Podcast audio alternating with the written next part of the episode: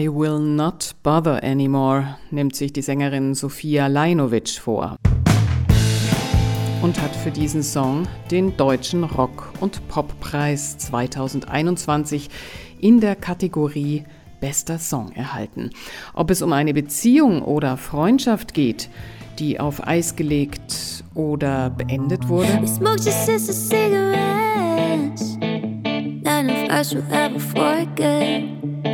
All of the good times that we've had. Until you turn from best to best. Together we explode youth. Forever me and you. Must have been hard to do your task. To keep up your lovely. Herzlich willkommen bei Radio München. Seit ihrem zehnten Lebensjahr macht die 22-jährige Songwriterin Sophia Lajnovic aus München mit ihrem Bruder Philipp Musik. Ihre Songs präsentierte sie zuerst der Familie und dem Freundeskreis. 2017-18 startete Sophia mit Live-Auftritten und ging ins Studio. Die erste EP, die schlicht Sophia heißt, erschien im Februar 2020. 2020 sollte also das Jahr der Promotour und vieler Konzerte werden. Doch es kam bekanntlich anders. Unsere Redakteurin Franziska hat sich mit Sophia Lajnovic unterhalten. Sie wollte zunächst wissen, wie ihre persönliche Corona-Frustration aussah und was sich daraus für sie entwickelte. Also ich würde sagen, ich hatte auf jeden Fall im Zuge des Lockdowns so verschiedene Phasen. Am Anfang dachte ich so, ja, das geht eh ganz, ganz schnell wieder rum. Ich glaube, so ging es vielen, dass man irgendwie dachte, ah oh, ja, okay, so ein bisschen entspannen, ein bisschen Yoga machen und ein paar Lieder schreiben, eigentlich voll nett und dann ist ja eh bald wieder vorbei. Und da war ich auch irgendwie noch ziemlich inspiriert und habe mir auch gedacht, ich kann die Zeit eigentlich gut nutzen, jetzt ein paar Lieder zu schreiben und irgendwie Musik zu machen, mit meinem Freund was aufzunehmen und so weiter. Und dann irgendwann hat man gemerkt, es geht irgendwie nicht mehr rum. Und dann muss ich sagen, war ich schon irgendwie richtig deprimiert, weil ich einfach gemerkt habe, so krass, also auch einfach die Downsides von dem Beruf mal so zu sehen, wie wirklich irgendwas von außen passieren kann und man hat einfach keinen Job mehr. Und ich fand das irgendwie ganz frustrierend und irgendwie total traurig und habe dann auch länger nicht geschrieben, weil ich überhaupt nicht wusste, was ich jetzt noch schreiben soll, weil irgendwie noch ein Ich sitze allein in meinem Zimmer Lied, also braucht man irgendwie auch nicht mehr. Und ich war dann irgendwie also richtig sad und dann irgendwann dachte ich mir so, okay, ich weiß nicht, das ging zwei, drei Monate und dann habe ich gedacht, okay, eigentlich muss man die Zeit ja doch nutzen wieder. Und letzten Endes war es eigentlich ganz gut, weil ich habe ziemlich viele, meiner Meinung nach, ganz gute Songs geschrieben. Aber ich bin so wahnsinnig froh, dass es jetzt wieder eine Möglichkeit gibt, aufzutreten, weil während Corona habe ich wirklich nur drei, vier so Online-Konzerte gehabt, die natürlich auch echt schön waren, besser als gar nichts. Aber dieser menschliche Kontakt und diese direkte Rückmeldung aus Gesichtern und Publikum und so weiter ist halt schon ein ganz anderes Lebensgefühl so. Dafür macht man ja auch die Musik. Mhm. Du schreibst ja deine Songs, seitdem du zehn Jahre alt bist und hast auch zusammen mit deinem Bruder das Musikmachen entdeckt. Er begleitet dich ja auch sehr oft mit der Gitarre bei deinen Auftritten. War diese aktive Musik auch im Rest der Familie wichtig? Also eigentlich ist es echt crazy, weil wirklich meine Familie ist so wahnsinnig unmusikalisch. Das ist unglaublich. Also mein Dad ist ein Metal-Liebhaber, der hört ausschließlich Heavy Metal und ist da auch sehr überzeugt davon, dass auch die einzige Stilrichtung ist, die gut ist. Meine Mutter hört am liebsten Stille und der Philipp und ich machen irgendwie halt eigene Musik. Der einzige, der mir jetzt auf jeden Fall einfällt, der super musikalisch war und der bestimmt mir da auch vor allem unterbewusst viel mitgegeben hat, ist mein Opa, der hat früher Stummfilme mit Klavier begleitet und äh, spielt wahnsinnig schön Klavier und mit dem habe ich, als ich klein war, auch immer viel so klassische Lieder gesungen und so weiter. Aber ja, also so für meine Eltern ist eher Flaute. Ja, interessant. Und wie sah dann dein Weg zur professionellen Musikerin aus? Ich würde sagen, also auf jeden Fall der Mut, den Weg zu gehen, kam auf jeden Fall daher, dass ich immer die Lieder eben geschrieben habe und Auftritte eben aus Schulkonzerten und sowas gespielt habe. Und da habe ich dann so ein bisschen Erfahrung gesammelt. Und mit 17 habe ich mich dann getraut, so ein bisschen so Open Stages zu spielen. Und irgendwann, also aufgrund von so Handgelenksproblemen, konnte ich halt dann selber nicht mehr so gut Gitarre spielen. Habe ich meinen Bruder gefragt. Und das hat mir dann echt auch, und ich glaube ihm auch, so einen richtigen Motivationspush nochmal gegeben, weil ich das eigentlich gar nicht so antizipiert hatte, mit meinem Bruder eben auf der Bühne zu stehen. Aber das ist auch nochmal so ein schönes Gefühl und gibt auch noch viel mehr Sicherheit.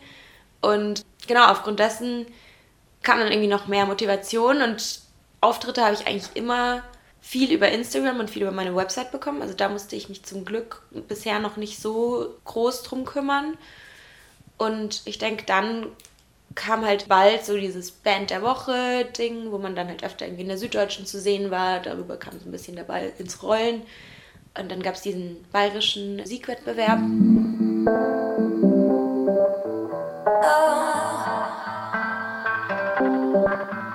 I developed feelings acting to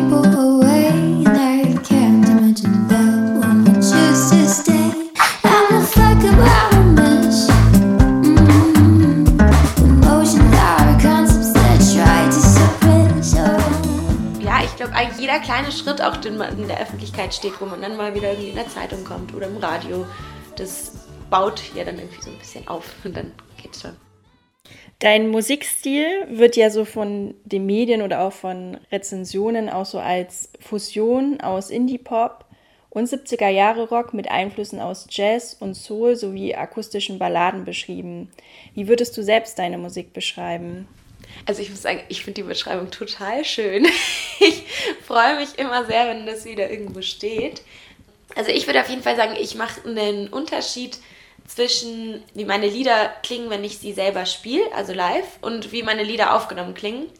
Weil ich ja natürlich nicht mit Band auftrete, sondern mit meinem Bruder und es ist dann natürlich nur Gitarre und Gesang und das würde ich sagen ist halt sehr organisch, oft ein bisschen melancholischer als die aufgenommenen Lieder und eben mehr so dieser jazzy Pop Balladen-Mischmasch, würde ich sagen, auf jeden Fall, wenn ich live spiele. Wenn ich meine Aufnahmen höre, würde ich auf jeden Fall auch sagen, das ist so Indie-Pop, Indie-Pop, Rock, sowas. Ich mag aber beides, deswegen bin ich froh darüber. Es passt alles sehr gut für mich. Ja, es klingt auch sehr, sehr facettenreich. Und hast du da musikalische Vorbilder, die dich dazu inspiriert haben? Also ich habe nicht wirklich per se so ein Vorbild, wo ich sage, so würde ich gerne klingen. Aber ich habe auf jeden Fall jede Menge Vorbilder, die irgendwie mich vor allem unterbewusst inspirieren, weil ich die Musik halt viel höre was ich auch oft kriege, wo ich auch wahnsinnig dankbar drüber bin, das sind so tolle Frauen, ist eben, wenn Leute sagen, oh, du klingst ähnlich wie Nora Jones oder Amy Winehouse und das ist, man, besser geht's ja irgendwie gar nicht.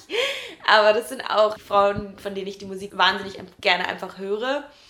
Und sonst halt super gerne so 70er Jahre Rock. Nirvana höre ich auch total gerne, das hört man jetzt, glaube ich, nicht in meiner Musik so viel also ja, auf jeden Fall nichts so ganz Bewusstes, wo ich sagen würde, daran orientiere ich mich wirklich. Aber ganz viel, so was halt mitschwingt, weil man das oft hört. Mhm. Dir kann man ja auf jeden Fall auch gratulieren, weil du hattest für den Song I Will Not Bother Anymore den deutschen Rock- und Poppreis 2021 in der Kategorie Bester Song gewonnen oder es wurde halt damit ausgezeichnet. Der Song ist ja sehr emotional und handelt ja von einer gescheiterten Liebesbeziehung, die noch nicht aufgearbeitet ist. Wie ist die Jury darauf eingegangen und wie sind die Reaktionen von deinen Hörern auf den Song? Dankeschön erstmal. Also für mich ist der Song persönlich über eine Freundschaftsbeziehung auch. Also ich glaube, das Gute drin ist, dass man das ja so offen hält, dass es eben auch jeder irgendwie so für sich interpretieren kann praktisch. Die Jury, von der habe ich eigentlich eh gar nichts gehört, deswegen weiß ich nicht, wie die darauf eingegangen sind. Aber anscheinend und hoffentlich hat es ihnen gefallen. Von den HörerInnen habe ich eigentlich ausschließlich richtig gute Rückmeldungen bekommen, wo ich mich echt gefreut habe, weil der ja gerade musikalisch, stilistisch eine ganz andere Richtung geht, als was ich sonst mache. Also das war halt wirklich so eine totale Kooperation mit meinem Bruder, der auch von meinem Papa inspiriert Heavy Metaler ist in seinem Herz. Und deshalb haben wir da so unsere Musikstile nochmal neu versucht zu vermischen. Und das kam bisher ziemlich gut an. Ich hatte das Gefühl, dass es, da sich viele irgendwie von angesprochen gefühlt haben und dass halt auch so dieses ein bisschen mitreißendere, ein bisschen schnellere auch sehr oft eigentlich ganz gut ankommt. Gerade im Radio ist immer gut. Okay, du hast gerade gesagt, das war eine Freundschaftsbeziehung, die du da beschreibst. Und da stellt sich ja dann auch die Frage, wie persönlich ist deine Musik? Sind deine Texte autobiografisch? Woher nimmst du die Inspiration für deine Texte? Ja, also größtenteils ist es echt wie so Tagebuch schreiben. Also ich habe, wie gesagt, auch gerade während Corona, ich habe gedacht, ah, du kannst die Zeit nutzen, du kannst jetzt voll viel schreiben. Das fällt mir aber eigentlich wirklich schwer, weil wenn dann ist es bei mir so, dass ich meinetwegen im Bus oder in der U-Bahn oder auf dem Fahrrad sitze und mir denke, oh, jetzt kommt irgendwie der Gedankenblitz und die Inspiration und jetzt muss ich das irgendwie aufschreiben und es ist mehr so, dass mich eine Emotion leitet oder irgendwas, was mir da passiert ist oder dass ich reflektiere und mir denke, oh, das hat mich eigentlich total geprägt und das ist schon sehr viel so, was mich halt prägt. We both know you're the one to lose. Close my eyes, don't wanna see my bruise. Try to run away from you. Used to catch me in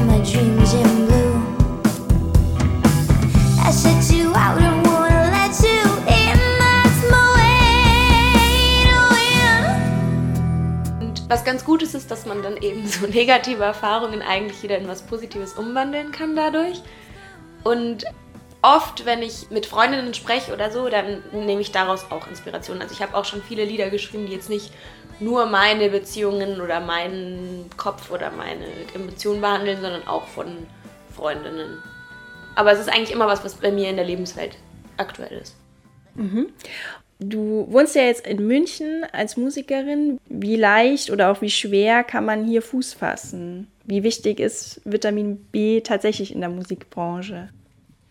Also ich denke, wenn man das jetzt so auf so einem wirklich kleinschrittigen Weg macht, wie ich das gemacht habe, weil ich meine, ich habe viele Freunde, die auch irgendwie in Castingshows waren und dann halt direkt geboomt sind und dann super viele Follower haben und dann schauen halt, wie sie damit anfangen und was sie veröffentlichen. Ich denke, wenn man das aber so macht, wie ich das jetzt bisher gemacht habe, wirklich, okay, man geht von einer kleinen Bühne zur nächsten kleinen Bühne zu ein bisschen größeren Bühne und so weiter, dann würde ich sagen, ist München eigentlich super. Also mir kam es richtig, richtig gut vor, weil eben gerade nicht das so ist wie in Berlin, dass jeder, dem man irgendwie über den Weg läuft, ein Künstlerkollektiv hat und weiß ich nicht, in seiner Freizeit Beats baut und was auch immer alles tut, sondern dass es irgendwo noch ein kleinerer Kreis ist an KünstlerInnen in München. Und dadurch kann man eben auch als kleine Künstlerin schon mit einer hohen Wahrscheinlichkeit irgendwie live spielen. Wo ich denke, das ist super wichtig, wenn man dadurch halt echt irgendwie Selbstbewusstsein generiert und Reichweite auch generieren kann. Und mit Vitamin B ist natürlich, glaube ich, immer gut. Also kann auf jeden Fall nicht schaden. Wenn man es aber nicht von Anfang an hat, ich hatte gar keine Kontakte, dann ergeben die sich auch. Also wenn man genug Lust hat und genug live spielt und selbst wenn man keine Bühne hat, dann kann man Straßenmusik machen, wie viele tolle Leute man da kennenlernt auch. Ich habe super viele coole Kontakte über Straßenmusik auch gemacht, gerade auch während Corona, wenn halt dann keine Bühne öffentlich da ist. Gibt es einfach super viele Möglichkeiten, weil ich glaube, dass eben nicht so wahnsinnig viele Leute genau dasselbe machen, was man macht in München. Send you down the path just to see whether you come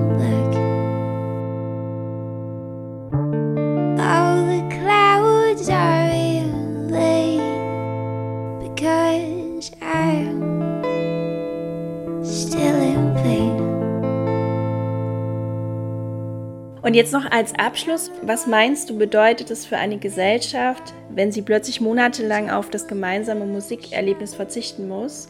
Also was bedeutet Musik für die Gesellschaft und welche Spuren denkst du hinterlässt ihr Verlust?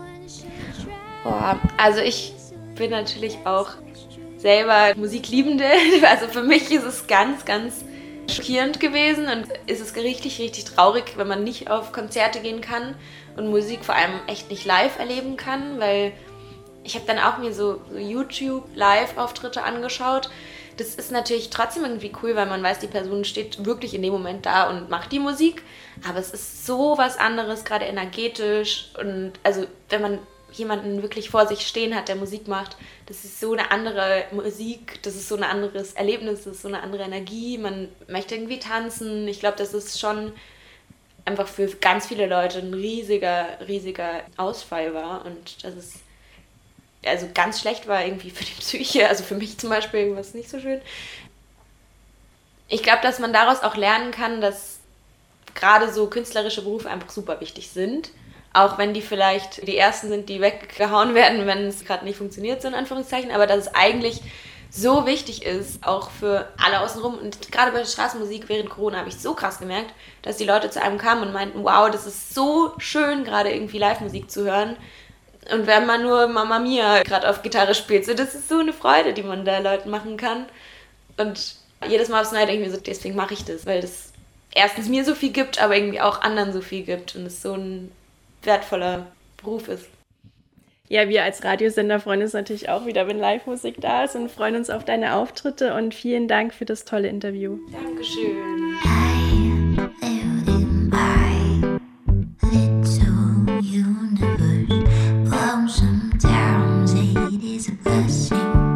Sometimes it is a curse.